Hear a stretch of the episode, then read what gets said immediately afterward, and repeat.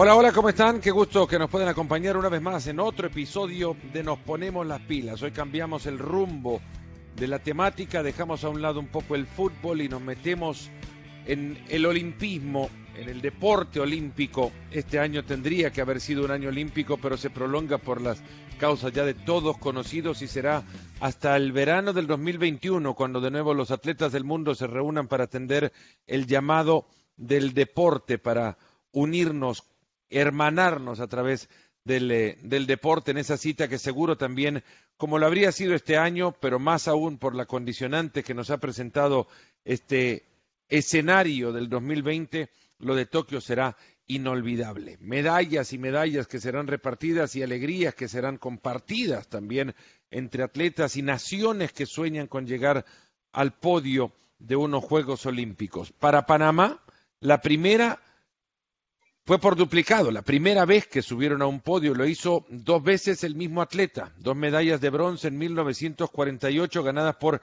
el hijo de jamaicanos que se habían establecido en Panamá para trabajar en la construcción del canal de Panamá. Lloyd Lavich ganaba medallas en 100 y 200 metros planos en el estadio de Wembley, por entonces olímpico. 60 años después se subieron de nuevo con la bandera de Panamá lo más alto del podio. Hoy la historia del drama de aquel metal dorado y la construcción de aquel sueño cumplido con el único panameño en ganar una medalla de oro en Juegos Olímpicos, Irving Saladino, 12 años después de tu medalla dorada. Qué gusto me da tenerte acá y Nos Ponemos las Pilas. Es un verdadero placer. ¿Cómo estás? Bien, bien, eh, Fernando, primero que todo agradecerte ¿no? por, por, esta oportunidad y, contento ¿no? de, de, celebrar esa hazaña que hace 12 años eh, pude lograr para, para, Panamá, para mi país y, y contento ¿no? porque por, ese logro he creado eh, mi camino a muchas cosas positivas y, y me siento súper contento por eso. ¿Qué te dio el, el, deporte? Bueno, el deporte a mí me, me en Panamá y a nivel mundial eh, me dio muchas cosas, entre esos reconocimientos, me abrió muchas puertas en, en, mi país, en otros países, tengo la facilidad de, de, hacer convenios eh, para, para, el deporte nacional aquí en Panamá y hoy en día eh, me ha regalado algo de lo que yo toda mi vida he soñado y ser un dirigente del Estado. O sea, ahorita mismo tengo un cargo en, en el país como director técnico de deporte y, es una de las cosas que yo soñaba, lo he logrado y voy escalando poco a poco. ¿Qué quieres conseguir con eso? Porque, a ver, muchos pueden hasta interpretar, sabemos cómo es meterse en la política, en el medio partidario de la política, y luego eh, es algo que es, hay algo que también es inevitable, que es que en la política se tiene que, o en el deporte se tiene que hacer política para lograr acuerdos que te deriven en la consecución, sobre todo en países con recursos limitados en muchos sentidos, hay que conseguir acuerdos políticos para poder sacar adelante proyectos grandes o pequeños. Eh, ¿qué, te, ¿Qué te llevó a, a, querer entrar en este mundo? Bueno, eh, primero de todo, en la parte política no soy tan, tan, tan político, para, para no decir mucho. Tan político no, no soy. Eh, sí estoy de acuerdo de que para, para hacer eh, proyectos eh, para, para, el país tiene que adentrar a la, a, la, política. Pero a lo que yo quiero llegar en, en, Panamá, y lo he visto, sabemos que Panamá tiene cantidades de talento que se han perdido. Y en esa cantidad de talento que se han perdido, eh, han entrado a la parte negativa de la vida y, y no se le ha dado la oportunidad. Mi idea es a crear proyectos, eh, crear un verdadero, un verdadero desarrollo deportivo para, para Panamá y que los atletas y la juventud tenga la oportunidad de, de, darle un seguimiento y crear una, una, carrera deportiva en su vida. Es, es la idea que, que, yo tengo porque como atleta viví muchas cosas eh, negativas, no, no, no, no lo puedo negar, pero también como ahora como una persona que ya no es atleta, estoy viendo que es la, la, falta de, de, de, de, un proyecto de ley que le pueda dar la oportunidad a, a, a, todos los atletas de Panamá. ¿Cómo arranca tu sueño deportivo? Porque yo fui lanzador de jabalina en mi época y jamás soñé de chico, 10, 12 años, ser lanzador de jabalina. Y no creo que tu caso haya sido el, mismo. Vamos a un deporte que es cierto, es muy natural, a ver quién salta más alto, más lejos, quién tira una piedra más lejos o más rápido una pelota de béisbol, pero no, no, no pensás que te vas a dedicar al salto de longitud como, como carrera. ¿Qué, ¿Cuál fue tu primer sueño como deportista? Bueno, en Panamá el deporte rey es el béisbol. Eh, fue mi primer deporte que yo lo practiqué porque mi papá sí fue selección de Panamá, fue selección de la ciudad de donde soy, de Colón. Y, la verdad, la enseñanza de él fue prácticamente para, para practicar ese deporte. Y hoy en día yo amo el, béisbol, eh, practico el softball, pero no el béisbol, pero a mí me encanta ese deporte. A medida que, iban pasando los años, eh, como todo joven, cambia eh, de, disciplina deportiva, me fui al fútbol, lo practiqué por mucho tiempo a nivel colegial, me fue, no puedo decir que, me fue mal, me fue, me fue súper bien, pero ahí hubo, hubo, yo era media cancha, era lo que me gustaba. O sea, me gustaba crear, era lo que, lo, que a mí me fascinaba, crear jugadas para que el delantero hiciera su maravilla, era lo que a mí me gustaba. Pero sí, a, raíz del fútbol, eh, hubieron unas personas que influyeron mucho en, mi cambio de decisión porque yo practicaba el atletismo, pero era por hobby. Y, esa persona, al ver y saber que, a mí me gustaba el atletismo, me hace, bueno, una propuesta en su momento, yo podría decir que, fue una propuesta obligada, sin saber lo que venía en un futuro. Me dice, si tú no corres para el colegio, yo no te dejo jugar fútbol para mi colegio y te fracaso el año entero en, en, en, lo que es tema de estudio académico. Y le dije, yo no, quiero, yo no quiero correr, yo quiero jugar fútbol. Y me dijo, no, tú vas a correr para el colegio y olvídate del fútbol. Tuve que hacer caso porque un joven con un director que te diga esto, eh, yo pienso en, la parte académica. Y, y, ahí me fui, me fui a, a, a practicar el atletismo y por primera vez en mi vida viajé en el 2000. Yo viajo en el 2000 para, para, el, para el exterior y gano mi primera medalla de oro, eh, que, que, era en el salto triple, que era lo que yo practicaba. Y de allí, años tenías entonces? Eh, allí, allí tenía solamente 17 años. ¿Y a dónde fuiste por primera vez? A El Salvador. Por primera vez fui a unos Juegos Codicadera El Salvador. Y yo tuve mi primera medalla en, en mi primer viaje y la verdad eso para mí fue, fue bueno porque comencé a enamorarme del atletismo. O sea, fue, fue prácticamente un cambio rotundo. Me enamoré del atletismo, comenzaron a pasar los años y ahí ya yo iba entendiendo lo que era el deporte de alto rendimiento hasta que pude ir a Brasil. ¿Qué te, eh, el atletismo te, despierta una, un, cariño particular a la disciplina o al hecho de que sos tú controlando tu destino, que sos tú el que siembra y sos tú el que cosecha.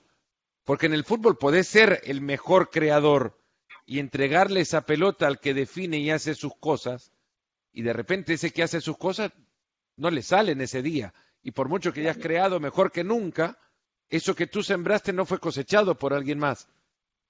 Eh, lo, del atletismo pasa porque, porque es una cuestión de explotar toda tu capacidad individual, desde tu entrega y sacrificio hasta la cosecha de los, de los frutos. Usted, usted, lo, usted lo acaba de decir. En el fútbol era algo colectivo, en el atletismo era ya algo individual, personal mío, que yo explotaba mi capacidad. O sea, me sentía prácticamente que lo que yo hacía en el atletismo era por méritos era, era un mérito propio y, en este deporte yo me sentía que prácticamente lo que yo hacía era como, me sentía súper feliz con lo que yo hacía. Me enamoré del atletismo de esa manera y, a medida que iba pasando el tiempo, yo en lo personal me colocaba retos que yo quería alcanzar. Un escalón, dos escalón, tres escalón, era lo que, me, lo, que, lo que yo me proponía. Y a mí me gustaba eso porque a medida que iba cumpliendo un reto, cumpliendo el segundo, eso me incentivaba más para querer llegar y alcanzar mucho más que era llegar a unos Juegos Olímpicos. En el fútbol, cuando jugabas, ¿te encontraste con alguno que haya llegado a, un alto nivel? No, porque lo hacía a nivel colegial. lo, que era el tema del fútbol mío, que lo hacía a nivel colegial y, no hubo ese tema de, querer aspirar a mucho más, sino que ahí me, me quedé stand-by en lo que era el, el, colegial hasta que vino el director y me cambió prácticamente el ideal. Cuando te fuiste a Brasil, decías, ese viaje a Brasil te cambia, eh, el ir a Brasil a conocer cómo se entrena y se prepara profesionalmente un deportista. ¿Qué año fue ese? En el 2004. 2004 yo viajo por primera vez a Brasil, al Centro de Alto Rendimiento de, Sao Paulo. Y, le voy a ser sincero, yo no, yo no viajo a Brasil con una mentalidad de, alcanzar mucho, muchas cosas, sino yo viajo a Brasil porque me gané una beca y toda persona, para mí, en su vida quiere conocer Brasil. Y era, era prácticamente el ideal que yo tenía conocer Brasil, conocer las culturas nuevas, pero no tenía el enfoque de que yo quería ser, que yo quería alcanzar muchos logros, no lo tenía hasta un año después. ¿Cuándo entendiste, Irving, que podías llegar a, competir en el máximo nivel? ¿Cuándo entendiste que ya dejabas de, de, ser de un ámbito o de competir en un ámbito para pasar al más alto de todos? Ok, esta es una historia eh, que para mí es linda e incluso lo converso con él cada vez que nos, que, nos encontramos en las redes. No sé si conoce a Javier Clavelo, eh, cubano, periodista. Eh, en el 2005 yo voy a un, a un mundial en Finlandia, pero un mes antes, un mes y medio antes del mundial de Finlandia yo me lesiono. Yo estaba en Europa compitiendo, me lesiono y a ir al Mundial, eh, prácticamente que fue una historia por la lesión, no me sentía un 100%, pero el entrenador inyectó cosas positivas en, mi cabeza y, yo llego al Mundial.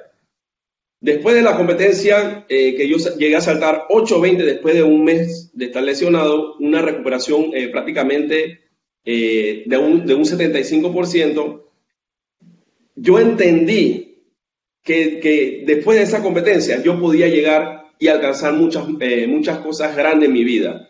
Y no fue hasta que después del Mundial, después de la competencia en la final del salto largo en Finlandia, yo paso por la zona mixta y yo me encuentro a Javier Clavelo y me dice, eh, panameño, ¿cómo, ¿cómo viste la competencia? ¿Qué esperas para el futuro? Y yo le digo, eh, bueno, yo vengo de un mes de estar lesionado, competí prácticamente a un 70%, me sentí súper bien, pero yo siento que pude haber dado más y me dice, ¿y, qué esperas para el próximo año? Y, yo le dije esta palabra a Javier, yo Javier, a partir del próximo año yo voy a ser el mejor del mundo. Le dije, voy a ser el mejor del mundo y las personas me van a ver a mí, Irving Saladino. Y él me dice, tú eres un panameño, pero eres muy fresco. ¿Cómo me vas a decir eso a mí? Me dice así, pasó, pasó el tiempo, 2005, entramos en el 2006 y ya yo comienzo a marcar eh, a nivel mundial en, el campeonato bajo techo en Moscú, en Rusia. Yo quedé segundo lugar en ese mundial por un centímetro que perdí con un ganés. Y a raíz de, ese mundial, yo hice 28 competencias y no perdí ninguna.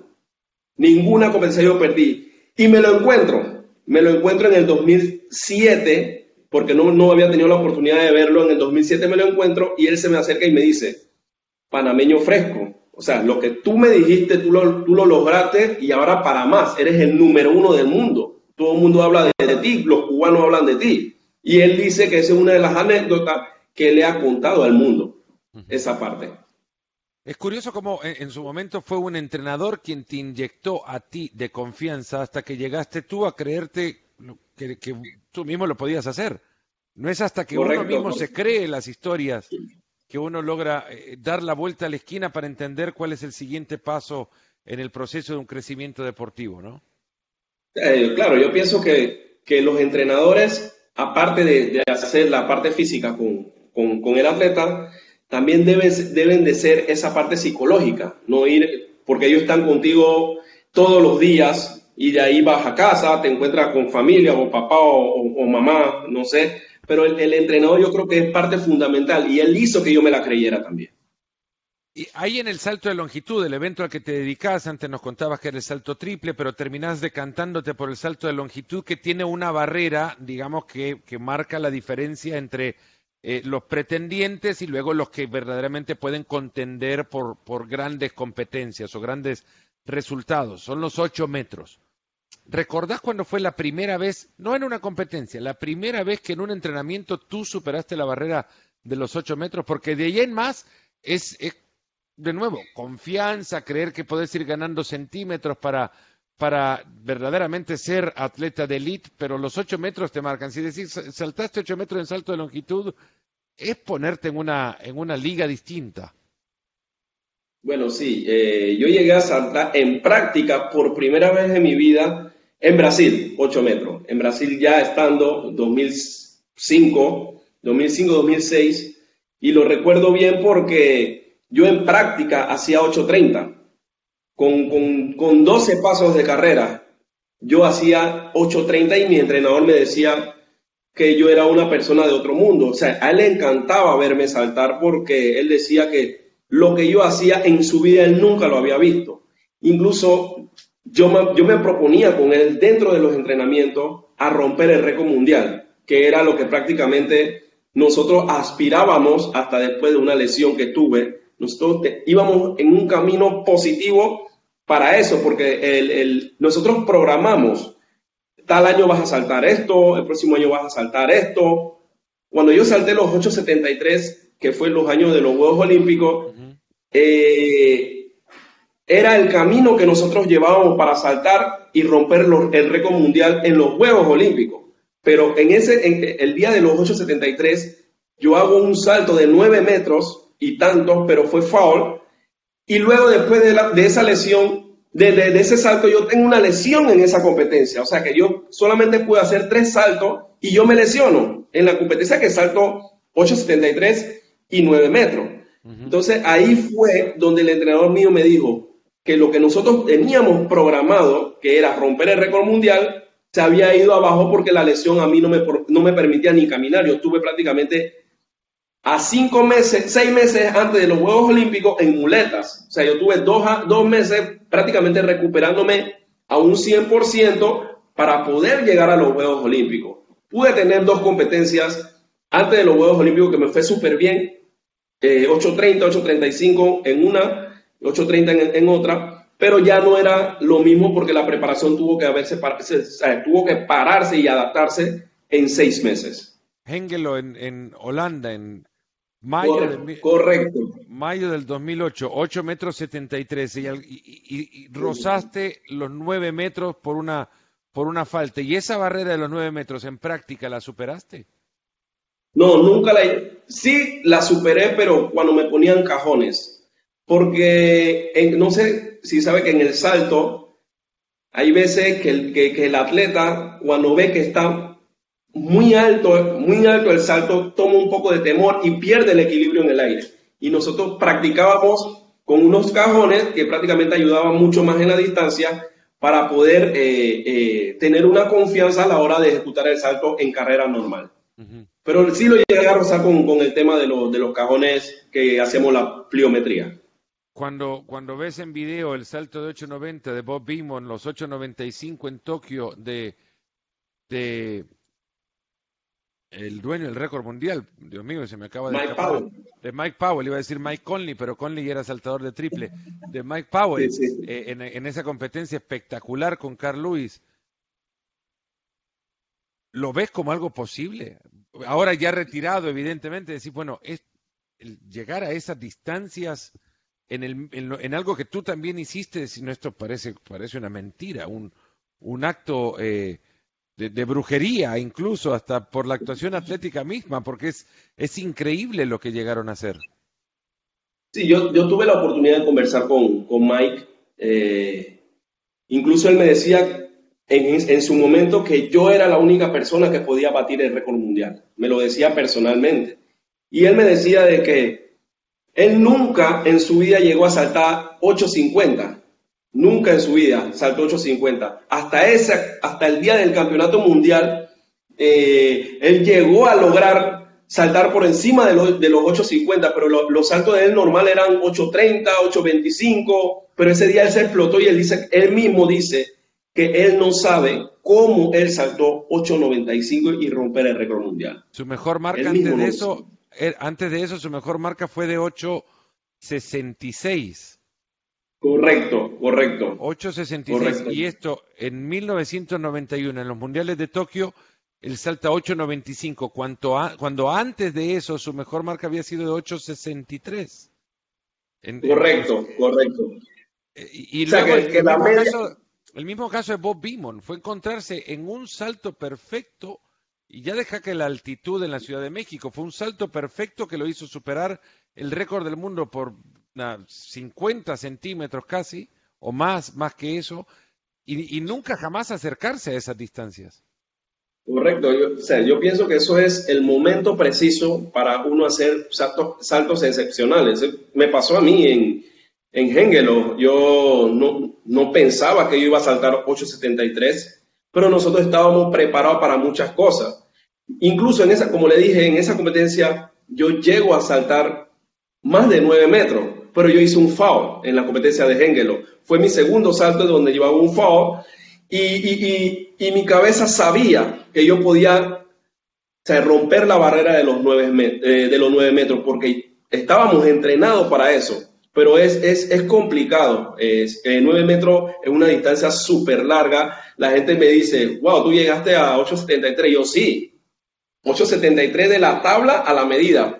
Pero sí, te, faltan, te faltaron 30 centímetros. Yo sí de la tabla a, los 30 centímetros es una distancia súper larga. No es que yo voy a saltar del 8,73 para los 8,95 y romper el récord, sino que se ponen a medir de la tabla hasta los 8,95, está súper lejos, está sumamente lejos. Pero eso es, es una persona de otro mundo que lo haga hoy en día. Irving, ¿cuán lejos te sentías de llegar a los Juegos Olímpicos tomando en cuenta que tras esa competencia en Hengelo te lesionás? y, estar en muletas, imagino, pensando en que Beijing viene ahí nomás, en tu cabeza habrá jugado muchísimos fantasmas que habrían dicho, bueno, soy el número uno del mundo, pero me voy a perder seguramente la, la, mejor competencia que hay. Wow, yo hasta dije que me iba a regresar a Panamá. O sea, yo estaba sumamente decaído eh, por esta lesión que, tuve al verme en muleta, enyesado, eh, porque yo tuve ruptura de, del menisco. Yo tuve una ruptura en una competencia eh, que fue bajo techo y estaba sumamente parado, pero el doctor me alentaba con que, y, me decía con que la lesión que yo tenía era, era, era sanable, pero yo, como todo atleta, ya tenía en la parte psicológica que yo no podía. Pero lo, lo veía súper lejos, la verdad. Recuperarse el mismo año y poder llegar en, una buena forma a unos Juegos Olímpicos, créame que, que, atleta que, que, tenga esa mente positiva, para eso es de otro mundo. Y conmigo lo logró el entrenador, los médicos, eh, incluso los fisioterapeutas me conversaban mucho porque ellos me sentían, ellos sentían que yo era un brasilero más. Y yo con ellos eh, tuve esa conexión eh, desde que yo llegué a Brasil y, me apoyaban en todo prácticamente. ¿Tu entrenador fue el mismo de, de Mauro Enjica Maggi? Correcto, correcto. Nelio Moura. Nelio Moura. Nelio, Nelio Moura. Sí. ¿Cómo fue el preparar ese Juego Olímpico del 2008? Porque ya habías estado en Atenas en unos Juegos Olímpicos. Eh, llegás al 2008 siendo el número uno del mundo y si ves la carrera ya alejados en el panorama, fueron tus únicos buenos Juegos Olímpicos, digamos. En Londres no competí bien y salí de Beijing con la medalla de oro. Es como decir, bueno, pudo haber pasado cualquier otra cosa, no pasó otra cosa, sino lo que tenía que pasar. ¿Qué hiciste para que eso sucediera? Para recuperarte de la lesión. Bueno, créame que yo vivía eh, día y noche en la fisioterapia. Prácticamente hacía todo lo que el fisioterapeuta me indicaba. O sea, yo quería mejorar, yo quería volver a saltar. Y, fue, fue un proceso difícil y lo digo que fue difícil porque hubiera un momento en el, cual yo no podía pararme de la cama solo, porque solamente al mover el pie era un dolor horrible y, los terapeutas estuvieron conmigo prácticamente desde el día que, que retorné a Brasil lesionado hasta el último día que yo pude recuperar y poder comenzar a saltar en las prácticas. Yo creo que la parte psicológica es importante en el deporte. Y en Brasil lo lograron conmigo, eh, me ayudaron mucho. el, primero, el primer mes yo estaba prácticamente decaído, no quería saber, quería regresarme a Panamá porque no, no, o sea, no aguantaba y yo necesitaba como el calor de mi mamá, de mi papá y poder estar con ellos. Pero el brasilero hizo un trabajo positivo conmigo y lo logramos. Lo logramos hoy en día. ¿Qué mensaje recordás de ese trabajo que hiciste? ¿Qué mensaje? Algo, algo gracioso porque ellos me decían, bueno, ahora tenemos a Irving para nosotros y a raíz de eso, pues cuando lo recuperemos, vamos a nacionalizarlo brasilero. Me decían, vamos a, ellos, yo lo recuerdo muy bien porque todos me decían, panameño brasilero, vamos a nacionalizarlo porque no es posible que le estés ganando a los brasileros en los entrenamientos y tengas el, el atletismo brasilero en esa manera. O sea, es lo que yo más recuerdo en esos momentos. Llegas a, la, Beijing, la cita olímpica ya no te asusta porque estuviste en alguna ya en Atenas, pero ahora con la, con la incertidumbre, sin embargo, un par de competencias antes, ya lo mencionabas, te había dado como la seguridad de saber que estabas para, para poder hacer cosas importantes. En el atletismo, los eventos de campo, bueno, todos los eventos tienen su proceso de clasificación. En el salto de longitud hay una serie de clasificación con tres intentos para eh, conseguir una marca que te deje entre los mejores 12 de esa ronda de clasificación para luego pasar a la final un par de días más tarde y ahí disputar las medallas. En esos tres intentos, los primeros dos son falta. Una tercera falta te deja sin marca, evidentemente.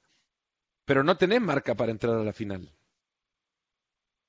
Bueno, eh, segunda bandera eh, roja, segunda bandera roja y la presión, no hay escenario de mayor presión para un atleta que estar en su último intento sabiéndose fuera de, competencia de no conseguir una marca suficiente para entrar a la final. ¿Cuál fue tu proceso mental para poder actuar en tu tercer intento. Porque muchos se habrían puesto a pensar, ¿y qué pasa si fracaso? Estoy cerca de fracasar, estoy cerca de quedar fuera. Y eso te va hundiendo paulatinamente. ¿Cómo pensaste antes de encarar ese tercer salto?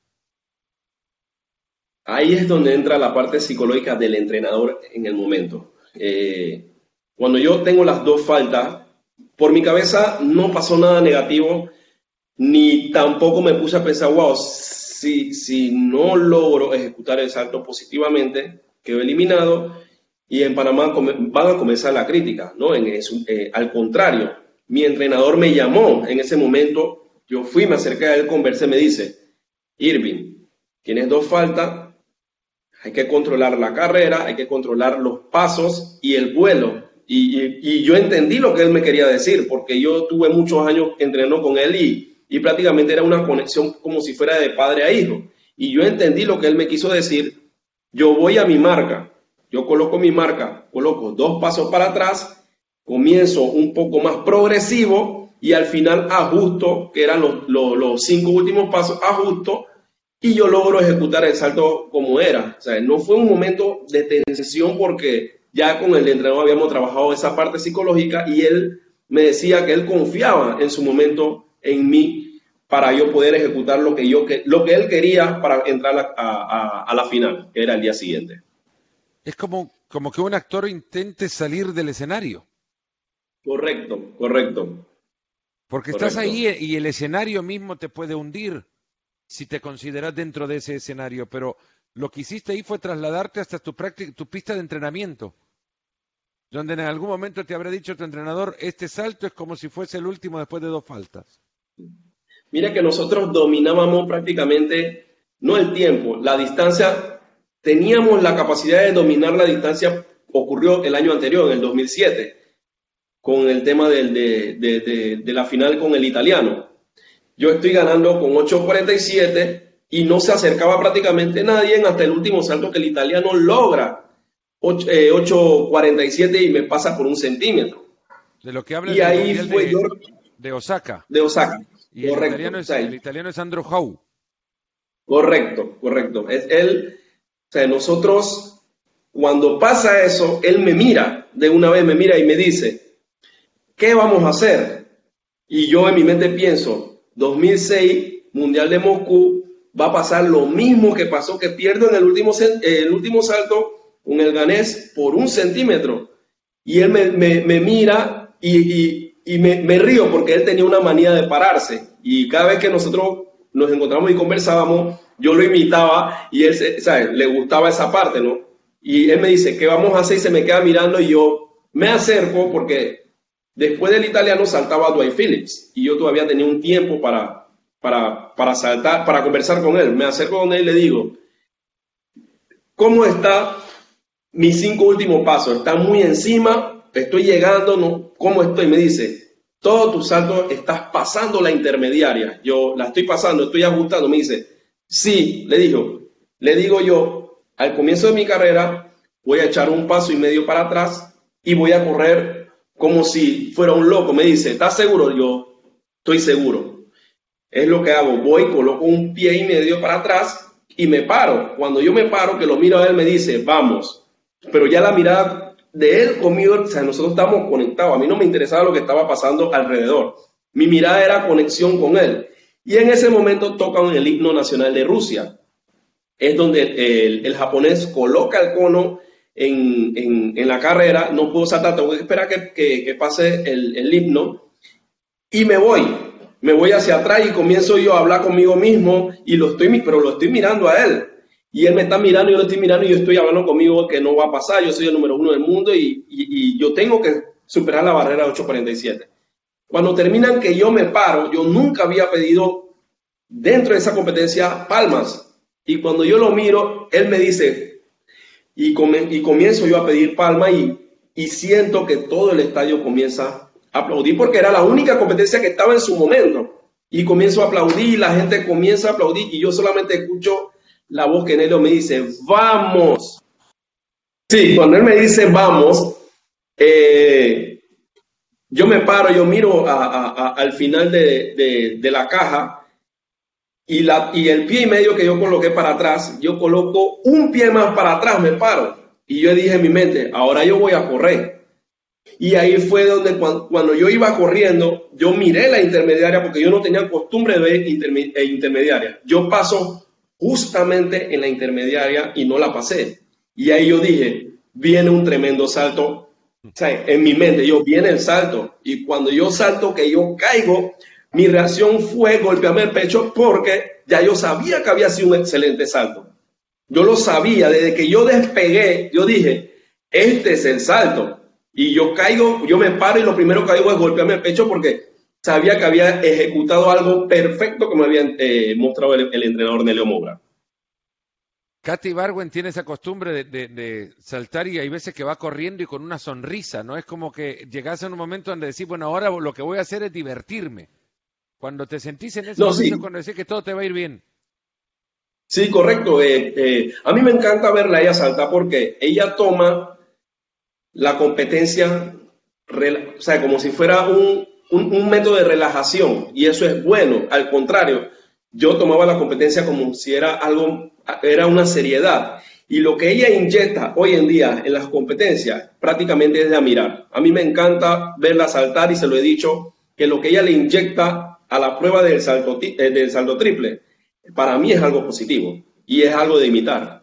Irving, pocos pueden llegar a una eh, cita cualquiera, campeonato del mundo o, Juegos Olímpicos y decir que está todo un país expectante por lo que hagas.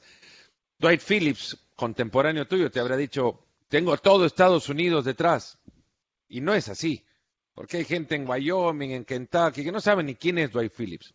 No había panameño, ni hay panameño que no sepa quién es Irving Saladino, ¿cómo lidiar con la presión de tener que cumplir las expectativas de todo un país?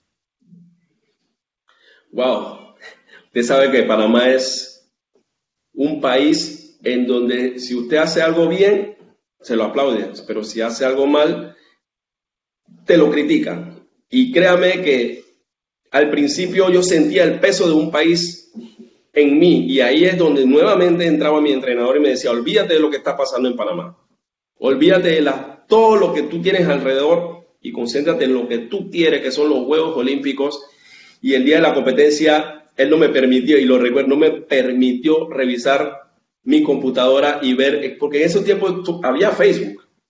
y, como todo joven, revisa los Facebook para ver qué las personas están diciendo, pero él no me permitió. Desde que nosotros llegamos a, Beijing eh, ocho días antes, porque estábamos en otra ciudad de, del continente asiático, que fue Macao, tuvimos prácticamente un mes antes, él me dejó hacer lo que yo, lo que yo quería. Pero cuando nosotros llegamos a la Villa Olímpica en, en, Beijing, dos días antes de la competencia, él no me permitió a mí usar la computadora para yo poder navegar en Internet. No me permitió. Y él me decía que, me decía solamente, Irving, foco. Y con él prácticamente era así, era así. Él me decía foco, y ya yo sabía qué yo tenía que hacer. O sea, no, no, nunca fui una persona de renegarle Dije, pero yo quiero usar la computadora. No, si él me decía esto, yo lo hacía. Y yo creo que eso fue una de las bases del desarrollo mío deportiva, deportivamente hablando. Y cuando, nada, cuando ya te sabes campeón olímpico, ¿cuándo entra la Yo lo, lo, he soñado muchas veces pensando, bueno, ¿qué tal? ¿Qué habría pensado yo en algún momento de haber cumplido ese sueño de ser campeón olímpico? ¿En qué momento te sentí ya bañado por una gloria que en el deporte no tiene igual? y decir, bueno, yo soy campeón olímpico. ¿En qué momento llega esa realización? Usted sabe que yo tuve la dicha de estar en, en, Beijing con Roberto Mano de Piedras Durán. Yo tuve la dicha de compartir con él prácticamente toda mi estadía en la Villa Olímpica. Tuve esa dicha. Y también para mí fue un método de relajación porque usted sabe que Roberto Durán es una persona muy jocosa, que le gusta eh, los chistes, le gusta compartir muchas cosas buenas, positivas. Yo tuve esa dicha y, recuerdo como si fuera ayer que cuando yo terminé la competencia, que yo voy a la zona mixta, que él me está esperando, que me da un abrazo, me dice, Irving, tú tuviste dos X, yo pensaba que tú habías perdido, pero no, no sabía que las X eran falta, pero tenías más salto. Yo dije, sí, pero me dice, no, no, tú eres el campeón olímpico. Dice, después de mí sigues tú. Después de mí sigues tú. Yo soy el Manuel Pierre, campeón mundial, pero tú eres el campeón olímpico, eh, campeón olímpico Irving. Tú tienes lo que todo un deportista ha soñado en la, en la vida, lo tienes tú. Y ahí yo en mi mente comienzo a decir, yo, wow, soy el campeón olímpico. Y esas son hazañas que no lo logra cualquiera en un país como Panamá. Yo creo que hay que trabajar mucho para eso. Y hoy en día yo lo tengo claro que un campeón olímpico es señal de mucho sacrificio en la vida y lo logré. ¿A dónde guardas la medalla? No para ir a buscarla ni mucho menos, no, no es para ir a buscarla ni nada, pero es que siempre pregunto con atletas, una medalla de oro es diferente, ¿no? Pero pregunto deportistas de otros deportes, ¿dónde guardan sus medallas? Hay unos que las tienen, mi primer medalla olímpica, la primera medalla de oro olímpica que yo vi en mi vida, yo soy fanático de los Juegos Olímpicos, la tenía eh, el ganador de la medalla de oro en lanzamiento de bala de México 68, Randy Matson, guardada en una bolsa de, supermercado, de papel, en, el escritorio de su oficina. Yo no podía creer. Ahí la, sí, la vienen a ver y acá la tengo guardada en una bolsa de papel. ¿No? luego hay otros que las tienen, es, es, una pared y la medalla olímpica ocupa toda la pared prácticamente. Pero hay unos que ni saben. Bueno, yo, en lo personal, no la tengo porque ya eso tiene dueño. Se llama David Saladino, quien es mi padre. Mi padre eh, ha, custodiado la medalla desde que yo llegué a Panamá en el, en el 2008, que fue el tema de la caravana. Él ha custodiado toda la vida y, no me, ni siquiera a mí, que yo soy el que la ganó, me permite tocarla para tomarme una foto. Me dice Irving, yo te crié, tú hiciste todo, pero este es el regalo tuyo que tú me has dado a mí. Entonces, la medalla es del señor David Saladino, o sea, no me permite tocarla. Y él la tiene en una vitrina eh, eh, con, la medalla de oro del, Mundial en Osaka, la tiene en una eh, vitrina con llave y no deja que nadie la toque. Si la quieres ver, te asomas a la vitrina, ya, chao, terminó. Pero es de él, es de él. Irving, para nosotros ha sido un regalo verdaderamente escuchar tus anécdotas, tu historia y que a muchos les servirán de ejemplo también de cómo se puede llegar a lo más alto del, mundo en lo que uno hace. Un, un agradecimiento enorme, de verdad, el poder hablar con un campeón olímpico en estos días. Ah, gracias, gracias a usted. Quiero que usted, eh, sepa que yo lo admiro a usted también bastante. Eh, he escuchado su voz en el tema de estos juegos de PlayStation bastante. Y para mí es un honor también compartir con usted y, y siempre desearle éxito en todas sus funciones. Muchísimas gracias. Lo mismo para ti, Irving Saladino, campeón olímpico de Panamá para el mundo. Un fuerte abrazo. Muchas gracias porque nos han acompañado en este episodio de Nos Ponemos las Pilas. Será hasta el próximo.